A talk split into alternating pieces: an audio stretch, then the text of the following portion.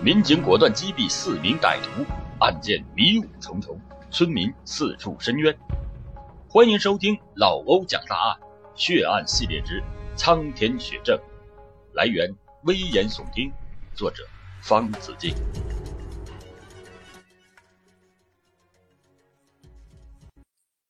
一九九七年八月九日，普宁市电视台新闻报道说，八月七日下午五时许。四名歹徒持枪闯入东西南村一村民家中，威胁该村民，并抢去家中财物后扬长而去。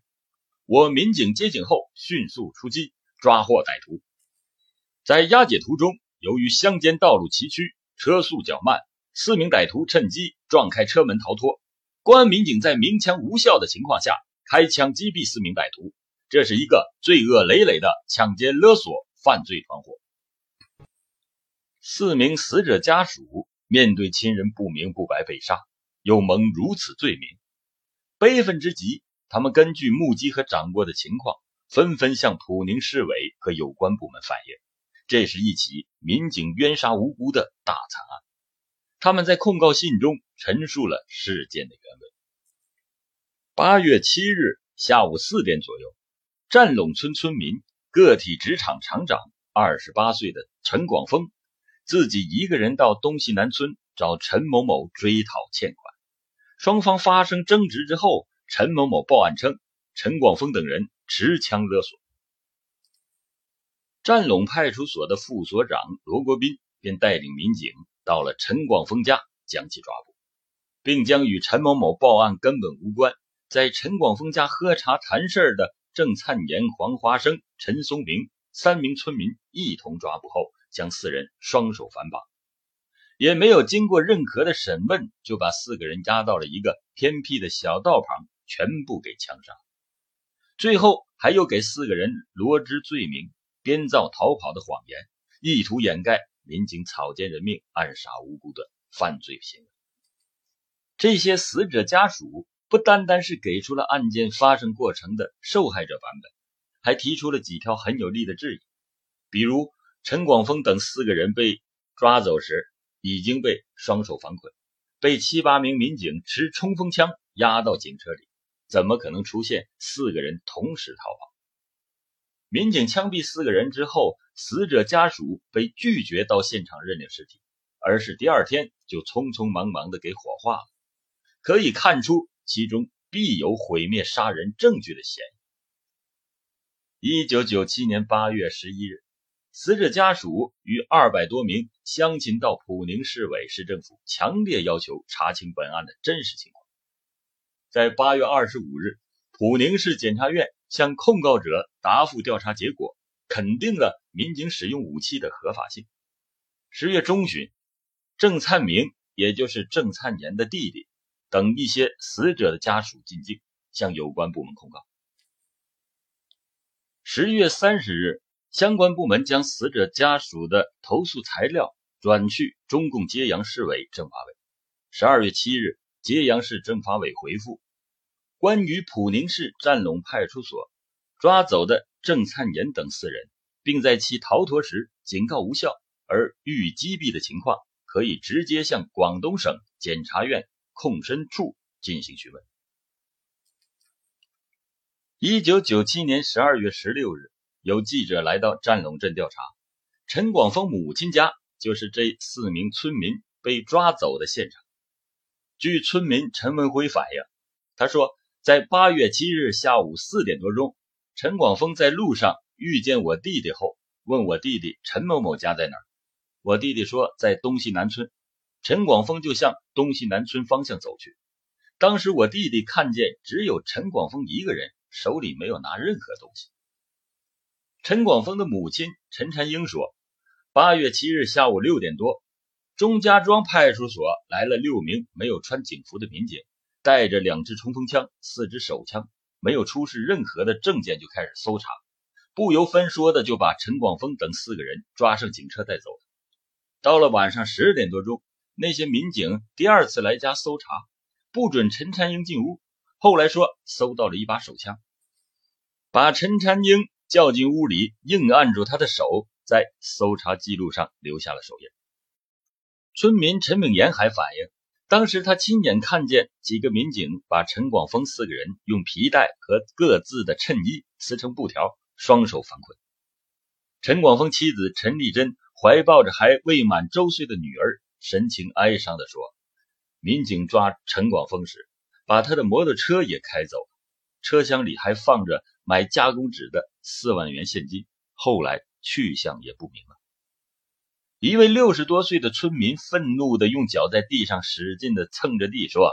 我们农民也是人，不是地上的蚂蚁。”普宁市检察院在送交普宁市委市人大的检察报告认为，在审查公安机关侦查活动案件的来源及定性、占陇派出所报告案情的真实性、公安干警使用武器的合法性、公安干警当场采取击毙措施的必要性等方面。均没有发现公安干警有违法性。该院检察委员会决议认为，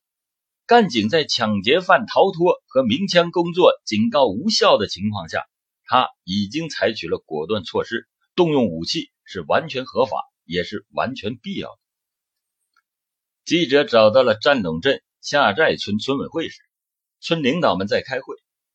村党支部书记陈坤进。当着下寨村一般人的面向记者介绍说，八月七日晚上九点多钟，他们村保安队长向他汇报说，当天下午六点左右，占陇派出所的副所长罗国斌带领着五六名民警来到了村委会，让治保主任陈松洲和三名保安队员一同到陈广峰家。民警没戴手铐，用布条将陈广峰等四人捆绑后推上警车带走了。后据了解，这起事件是由陈广峰向东西南村陈某某追债引发的。陈坤进说，前几年陈广峰比较爱打架，但没有偷抢行为。这几年他表现也不错，办了个职场。陈广峰家属反映，陈的摩托车被派出所带走时，箱内确实有四万元现金。记者向当时在场的保安队员询问，保安队员说。当时他看见摩托车厢里有几叠钱，罗副所长立即把箱盖按下，开走了摩托车。此时，村委会一般人中还有几个人介绍了一个情况，那就是报案人陈某某的表亲是揭阳市公安局某位副局长，此人原在占龙派出所当过副所长。最后，陈坤进语气坚定地说：“他们对案件定性是错的，什么结伙勒索。”抢劫逃跑根本没有这回事记者又通过调查找到了一些目击者，在通往普宁的广善公路北侧一处公路旁有一条土路，再往北前行约一公里，土路边呢菜地中间有一条水沟，这便是郑菜岩等四人被就地正法的现场。距离现场对面约一百五十米处有一个农舍，进入到了农舍。一间破茅草屋内的主人陈海松说：“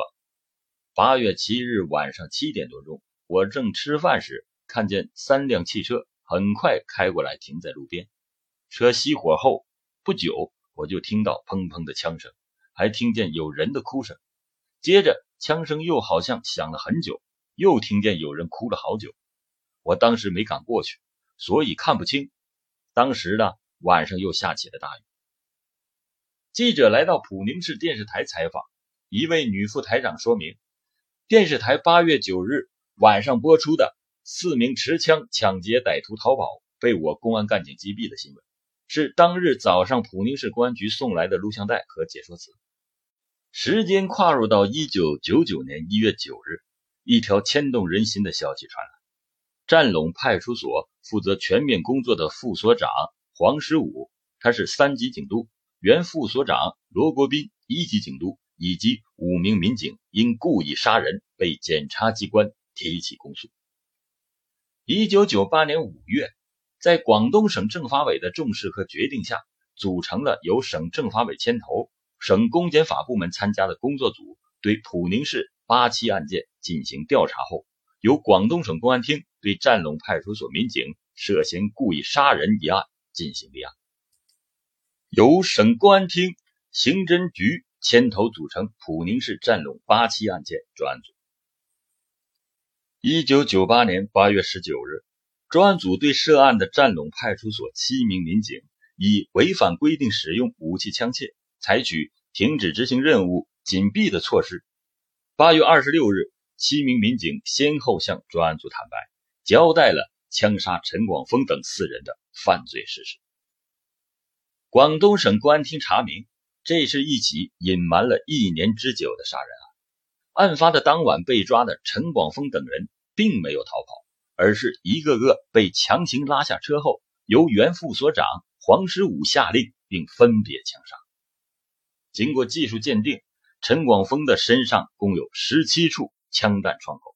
郑灿岩身上共有九处枪弹创口，黄华生身上共有十二处枪弹创口，陈松平的身上也有十处枪创弹口。一九九八年九月十八日，广东省公安厅对占陇派出所原副所长罗国斌、原民警郑文旭采取监视居住措施。一九九八年九月二十一日，占陇派出所原副所长黄十五、原民警方辉斌、张永进、黄建伟、陈伟成被广东省公安厅刑事拘留。广东省公安厅认为，这是一起故意杀人案件。应该严格按照程序，于是将本案移交到了揭阳市公安局办理。一九九八年十二月十日，揭阳市公安局将黄十五、罗国斌等七名犯罪嫌疑人逮捕，并且查清案发后，黄十五为了隐瞒事实、逃避上级追查，多次召集有关开枪人员，威胁他们不许暴露实情，同时又编造陈广峰等四人是在押解途中。跳车逃跑被击毙的假口供。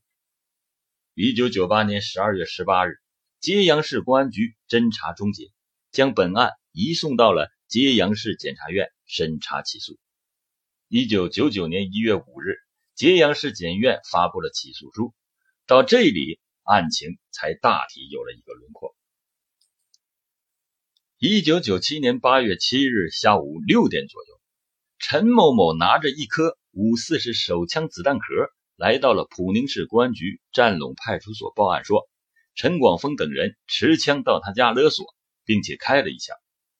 接到报案后，被告人黄十五指派被告人罗国斌、方辉等人携带两支七九式微型冲锋枪等武器前往抓捕。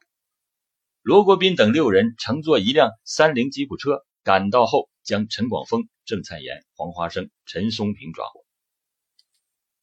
在当天晚上七点十五分左右，罗国斌等六人押解着陈广峰等四个人，途经下寨村新路中段时，与黄十五相遇。黄十五和罗国斌二人商量将陈广峰四人击毙。于是，当天晚上七点半左右，在东西南村老路偏僻处，被告人黄十五将车叫停，并且命令罗国斌、方辉斌、郑文旭、张永进、陈伟成、黄建伟。等两人一组，把陈广峰等四人进行击毙。在这期间，方辉斌他们五个人曾经提出过异议。黄十五说：“啊，你们不用担心，有事可以由他来负责，并且呢，首先拉着陈广峰到路边。其他的被告见此情形，也将陈松平等人沿路拉开。各组到位后，被告黄十五首先用七九式微型冲锋枪朝陈广峰射击。黄十五开枪之后，发现罗国斌等人还没有开枪，于是他再次命令开枪。被告人黄建伟手拿着五四式手枪，朝着陈广峰开了一枪之后卡壳了。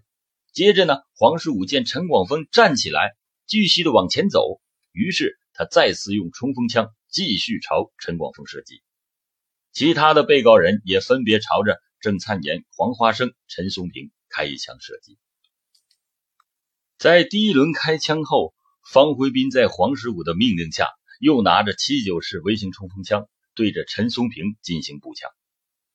被害人陈广峰、郑灿岩、黄华生、陈松平四人被当场击毙。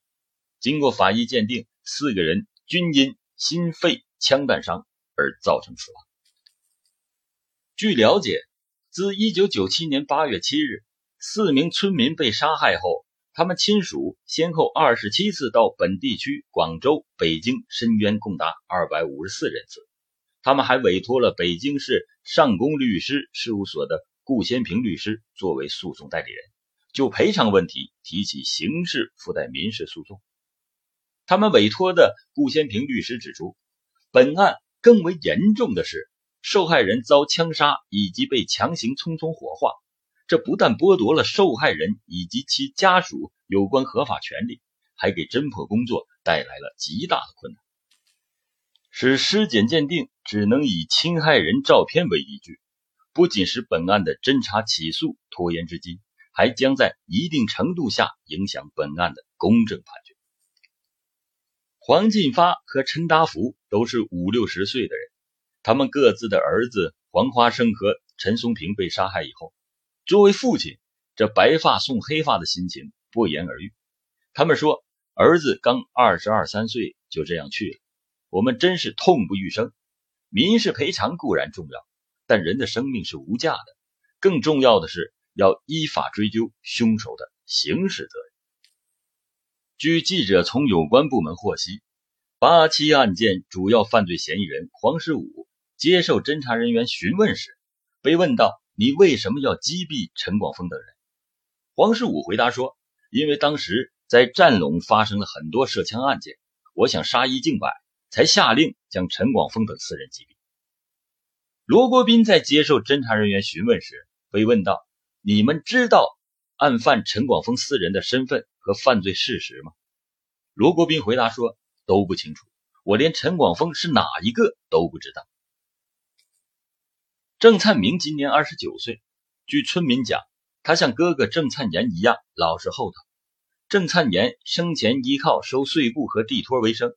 一个月七八百元的收入呢，养活着一家四口。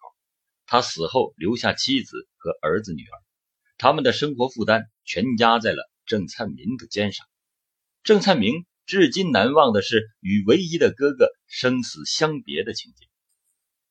他含着眼泪向记者说：“前年八月八日那天，我好不容易才进入到火葬场，见我哥哥最后一面。我要求给他擦干净身上的血迹，再进行火化。于是我就找了一块布，蹲下来抱起哥哥，见他的眼睛还圆睁着，前胸和腋下有许多的弹孔。”我边流着眼泪，边擦拭着哥哥身上的血迹，用手去合拢他的双眼。奇怪的是，两次都合不上眼睛。我急得大哭说：“哥哥，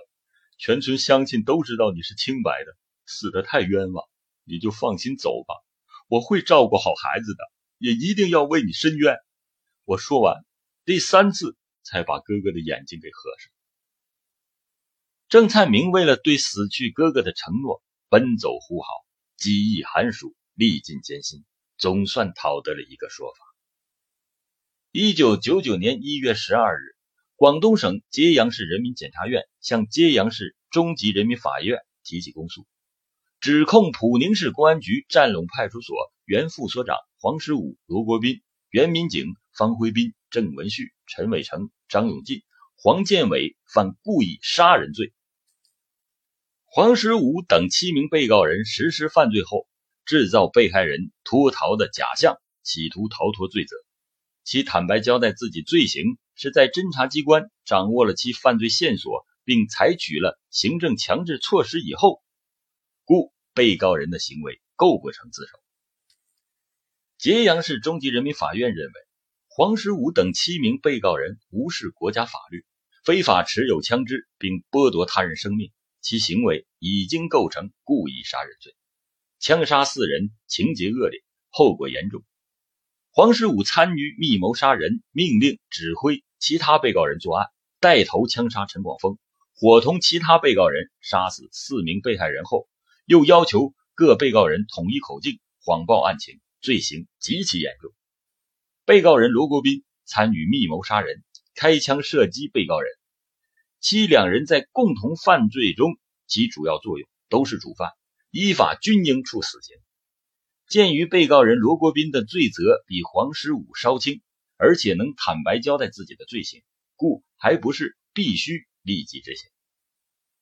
被告人方辉斌、郑文旭、陈伟成、张永进、黄建伟对枪杀被害人曾持反对意见，后在黄十五的命令下指挥下枪杀被害人，在共同犯罪中起次要作用，是从犯，而且能坦白交代自己的罪行，依法均应从轻或者是减轻处罚。一九九九年七月十三日，揭阳市中级人民法院判处黄十五死刑，剥夺政治权利终身；判处罗国斌死刑，缓期两年执行，剥夺政治权利终身；判处方辉斌有期徒刑十五年，剥夺政治权利五年；判处郑文旭有期徒刑十一年，剥夺政治权利三年；分别判处陈伟成、张永进、黄建伟有期徒刑七年、五年、五年。揭阳市中级人民法院对本案作出一审判决后，被告人黄十五等七人均不服，提出了上诉。广东省高级人民法院经查，上诉人黄十五等七人因本案于一九九八年八月十九日被停止执行职务接受审查，至同月二十六日先后坦白交代了自己的犯罪事实。上诉人黄十五罪行极其严重，依法应予严惩。原判判处其死刑适当，要求从轻处罚，不予采纳。上诉人罗国斌参与密谋杀人、开枪射杀郑灿炎，是导致郑死亡的凶手之一，也是本案的主犯。原判已经考虑其能坦白交代罪行，其罪责比黄十五稍轻，量刑以酌情从轻判处。现再要求减轻处罚，据理不足，不予采纳。广东省高级人民法院又查，根据《中华人民共和国警察法》第三十三条规定，人民警察对超越法律法规的人民警察职责范围的指令，有权拒绝执行，并同时向上级机关报告。本案中，上诉人方辉斌、郑文旭、陈伟成没有拒绝黄十五发出的违反纪律的命令，参与了枪杀被害人，事后又隐瞒事实真相。故其三人及辩护人所提出的属胁从犯的理由没有事实和法律依据。广东省高级人民法院认为，上诉人黄十五、罗国斌、方辉斌、郑文旭、陈伟成、张永进、黄建伟身为执法人员，知法犯法，非法使用枪支射击四人，其行为均已经构成故意杀人罪，情节恶劣，后果特别严重。在共同犯罪中，黄十五、罗国斌。起到主要作用是主犯，方辉斌、郑文旭、陈伟成、张永进、黄建伟在共同犯罪中起次要作用是从犯，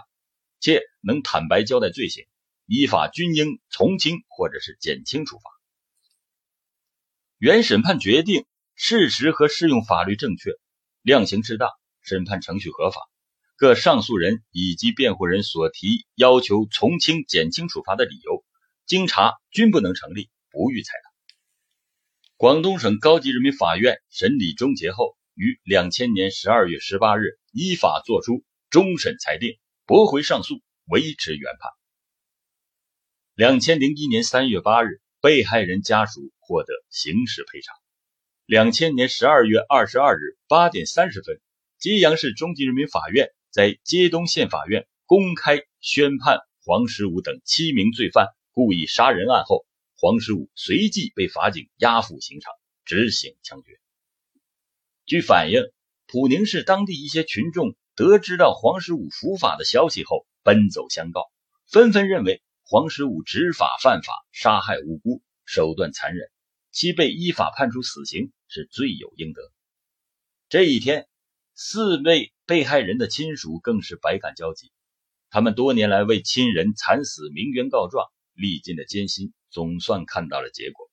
两千零一年三月八日，普宁市公安局根据四名被害人亲属提出的刑事赔偿要求，作出了刑事赔偿决定书，双方都在该决定书上签了字。被害人陈广峰的死亡赔偿金、丧葬费、生前抚养母亲生活费一共是十二万八千八百元；被害人郑灿年的死亡赔偿金、丧葬费、生前抚养子女生活费。共计十六万零八十元，被害人陈松平的赔偿金共计十二万八千五百六十八元，被害人黄花生的死亡赔偿金共计十二万四千二百元。另外，普宁市公安局在刑事赔偿决定书中还返还了扣押陈广峰等四名被害人生前随身携带的现金和物品。至此，该案尘埃落定。